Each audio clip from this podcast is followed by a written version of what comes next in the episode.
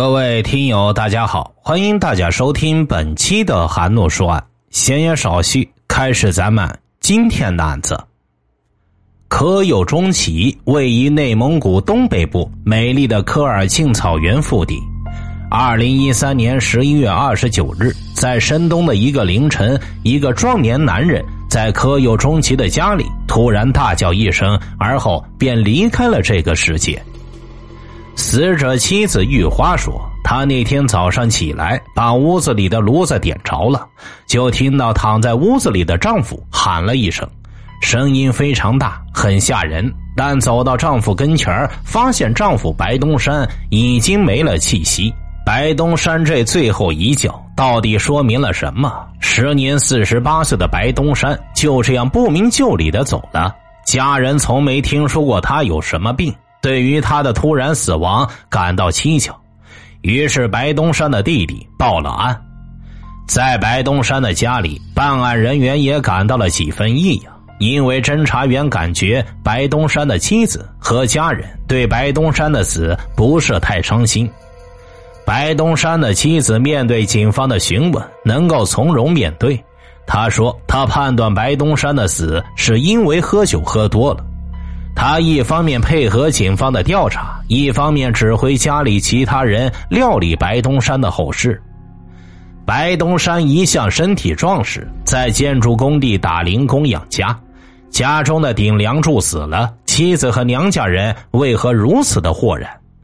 白东山是早晨六点左右突然在家死亡的，但是报案时间是在上午十点。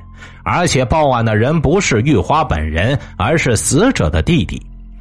更加可疑的是，侦查员发现残留着酒气的白东山面部有几处伤痕，嘴角跟右眼眉弓处有明显的擦伤，但不是致命伤。那么究竟是什么夺去了白东山的性命？这伤又是怎么造成的呢？玉花反映，白东山死亡前一天的下午三点四十一分，他接到白东山侄子的一个电话。侄子在电话里称：“二大妈，你在哪儿啊？我二大爷给我打电话说他出事了，但是他没说出啥事儿，电话就断了。”这次通话的时间很短，却传递了一个不祥的信息。玉花赶紧给丈夫打电话，却发现丈夫的手机关机了。白东山究竟出了什么事儿？玉花赶紧往家赶。赶到家后，玉花见到躺在床上的丈夫，感到踏实了很多。但她想知道丈夫到底出了什么事，玉花便躺在丈夫旁边问道：“你咋的啦？又喝多了？”但丈夫并没有回答她。白东山似乎睡得很沉，玉花也叫不醒他，就任由他睡下去。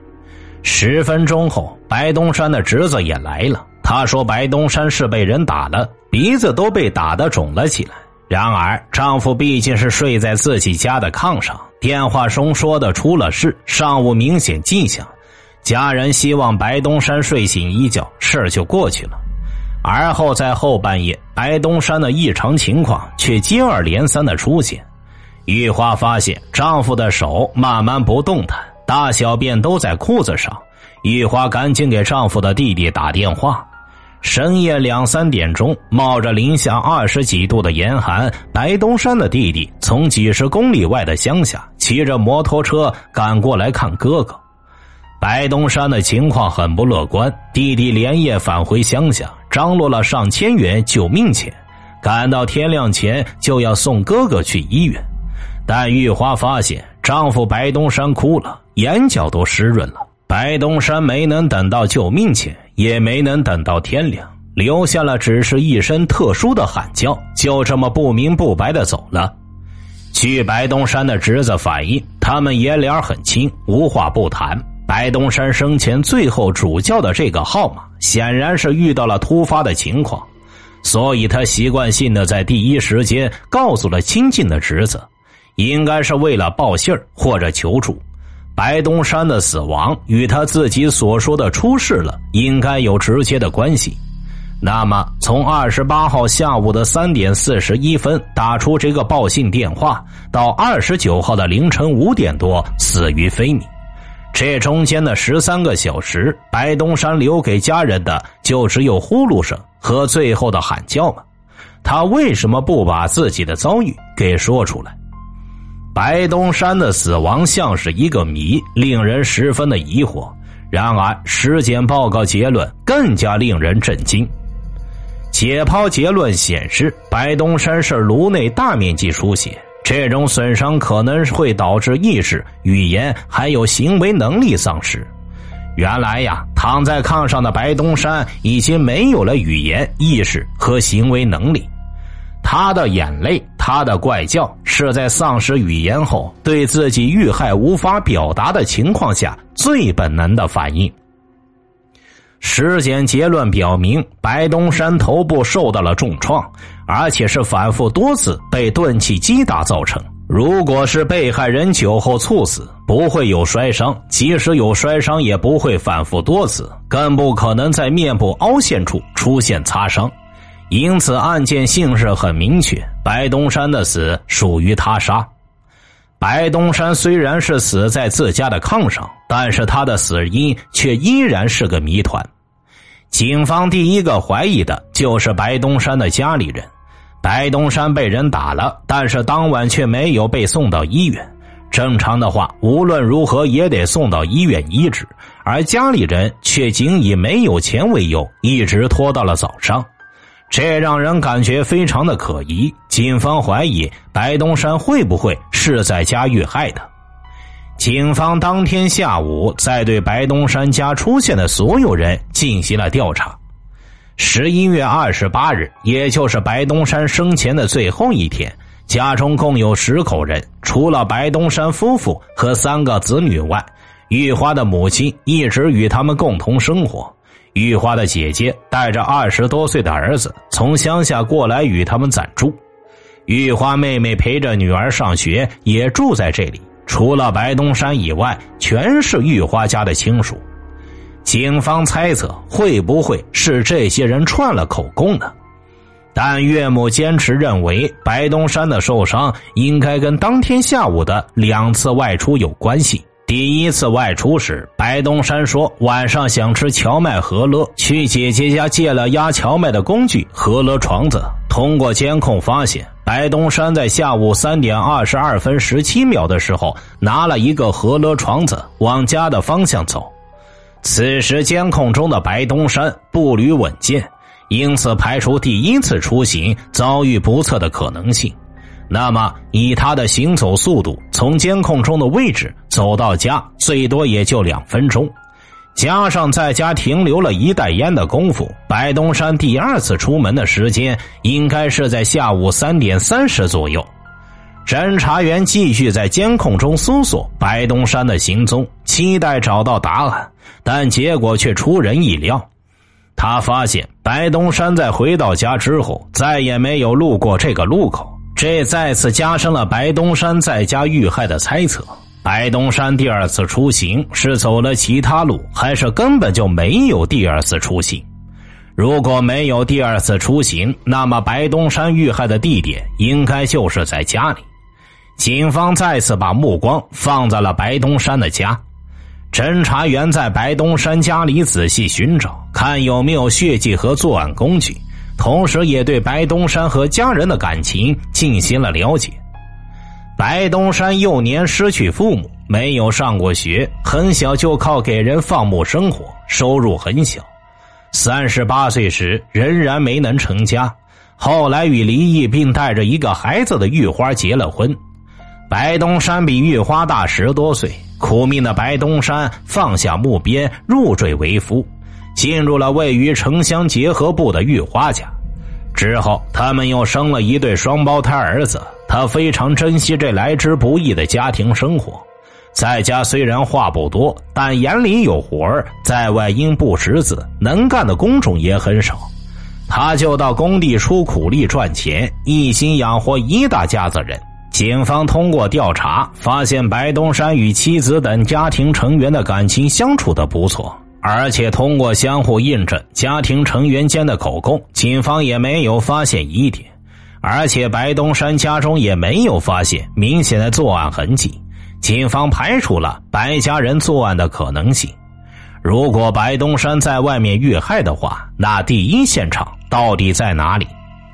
白东山打出电话求救的时间是下午的三点四十一分。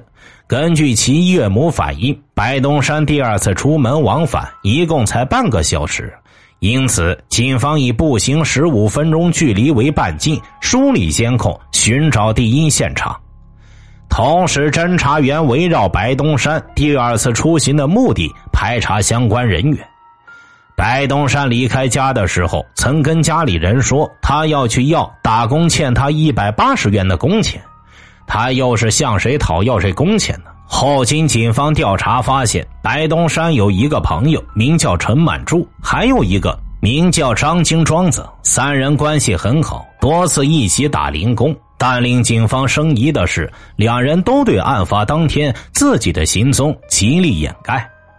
陈满柱面对侦查员闪烁其词，说他当天去了另外一个朋友家里吃饭，而后去买药，然后又去了饭店。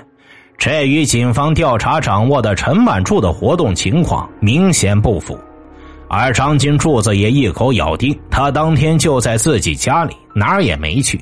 但是他的说法却被他的妻子完全否定。妻子说，他当天下午出去了。而且案发当天一直没有回来，第二天的早晨才回到家里。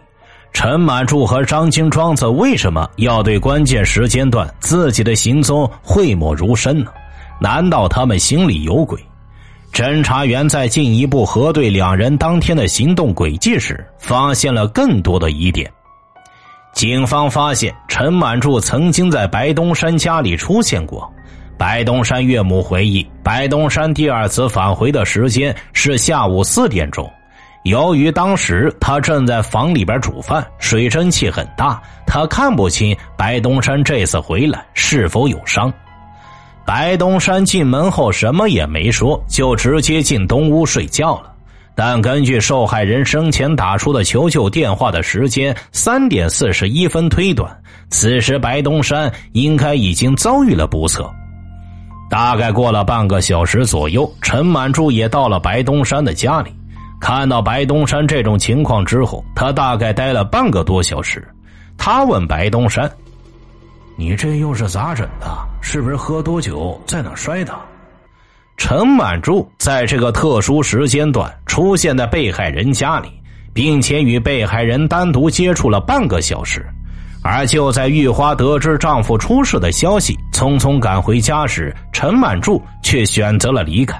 这一来一去，仅仅是时间上的巧合吗？还是陈满柱有意在躲避什么？而在玉花想给陈满柱打电话问他来的时候，白东山究竟怎么了时，却发现陈满柱的手机关机了。陈满柱此行会不会是有所目的，探听被害人的消息？进一步调查发现，白东山在案发当天上午驾驶着陈满柱的四轮车子去陈满柱家拉过一次柴火。当时陈满柱不在家，白东山和陈满柱的妻子一起吃了饭，期间还喝了些酒。拉完柴火后，白东山给陈满柱打电话，邀请陈满柱晚上来自己家里边吃饭。找到了被害人喝酒的地方，也找到了与之单独相处的另一个人。这个人恰恰是陈满柱的妻子。案件会不会与此有关呢？警方怀疑白东山会不会与陈满柱的妻子有不正当的行为，而引起陈满柱的报复。警方调查后发现，陈满柱案发那一天一天的时间都在麻将馆里赌博。他为了隐瞒赌博的情节，所以选择了撒谎。而张青庄子在案发当天则是跟同学唱歌喝酒，而后夜不归宿。他不想让家人知道，所以也对警方撒了谎。这两个人差点误导了警方的侦查方向。当警方问他们有谁可能欠白东山工钱时，两人不约而同的提到了同一个人。这个人的名字叫做童国庆。张金庄子说：“白东山干了一天半的活就不干了，走了。一天的工钱是一百二十元，一天半正好是一百八十元。这与白东山离家时说的索要一百八十元工钱恰好吻合。童国庆有重大的作案嫌疑，而在这时，视频侦查组的视频中再次发现了白东山的踪迹。视频中，白东山自东向西，步态非常的稳健。这条大街一路向西，沿途几个监控中都发现了被害人的身影。白东山最终消失在一块监控的盲区里，而在进入盲区之前是没有意外发生的。警方猜测，很可能是在盲区里发生了什么意外。办案人立刻赶到了白东山消失的盲区进行实地勘查。白东山进入盲区的时间是下午三点三十九分，而他打出报警电话的时间是下午三点四十一分。从时间上也能锁定白东山遭遇不测的现场，应该就是在盲区的范围内。这是一个东西三十米的区域。侦查员发现白东山在盲区里消失了将近二十分钟后再次出现了，而此时的白东山步态不稳，途中还长时间的驻足不前，并时不时回头张望。这样的行为表达是不安全感，很可能是他遭受伤害后担心袭击者再次追上来。而早已纳入警方视线的童国庆，恰恰居住在被害人消失的三十米的盲区内。童国庆有重大的作案嫌疑，但侦查员发现童国庆家的院门已经上了锁，而且是从外面锁上的。警方觉得童国庆可能有很强的反侦查意识，门外上锁可能是想制造其不在家的假象。于是，侦查员在门外蹲守了五个小时，大门一直紧闭，没有任何人出入。但侦查员期待的情况还是出现了。大概在晚上十点左右的时候，童国庆的家灯突然亮了，上演了空城计的童国庆马上被传唤到了公安机关。但是此时，童国庆给人的感觉不是很清醒，在说一些胡话。比如说，交警应该给我站岗啊，说一些上级领导派他来视察等等，这让侦查员们感到十分的困惑。而面对警方，童国庆表现出的反常行为，是真的精神有问题，还是想以此掩盖什么真相呢？警方决定对重大嫌疑对象童国庆进行精神鉴定。与此同时，另一路侦查员在童国庆家里的院子里也有了重大发现。他们在童国庆家的院子里发现一处有血块状血迹的地面，警方连夜将这血迹送检，案件似乎马上就有突破，但结果却让人始料不及。鉴定结果显示，这块血迹并非人血。通过对童国庆家里里里外外仔细勘察。侦查员没能发现其他可疑的物证，这里是否和白东山的遇害有关？警方的怀疑是否错了？警方能确定的是，白东山消失的二十分钟一定和这片监控盲区有着关系，因此侦查员再次来到这片盲区，反复观察。这一次，一家车行后院的一个探头被警方发现。在这个探头所覆盖的范围中，大部分路面都被房子挡住了，但就在那条不宽的通道中，侦查员还是捕捉到了新的线索。监控显示，案发时间段，一个老太太不断朝着邻居童国庆家里看，她所在的位置距离童家的大门只有十一米。警方推测，老太太应该是看到了什么。因为他一直在向那边看，侦查一波三折，目击证人的出现让专案组十分的欣喜。老太太的家位于童国庆家的西侧，侦查员立刻赶到了他的家里。老太太告诉警方，她什么也没看到。老太太的家人也告诉警方，童国庆一家比较无赖，他们惹不起，得罪了他们，有可能会惹来杀身之祸。虽然老太太对作证有所顾虑，但是监控中老太太的视线提示了警方，现场也许就在她视力所及之处。在她十米外，正是童国庆家院外的人行道。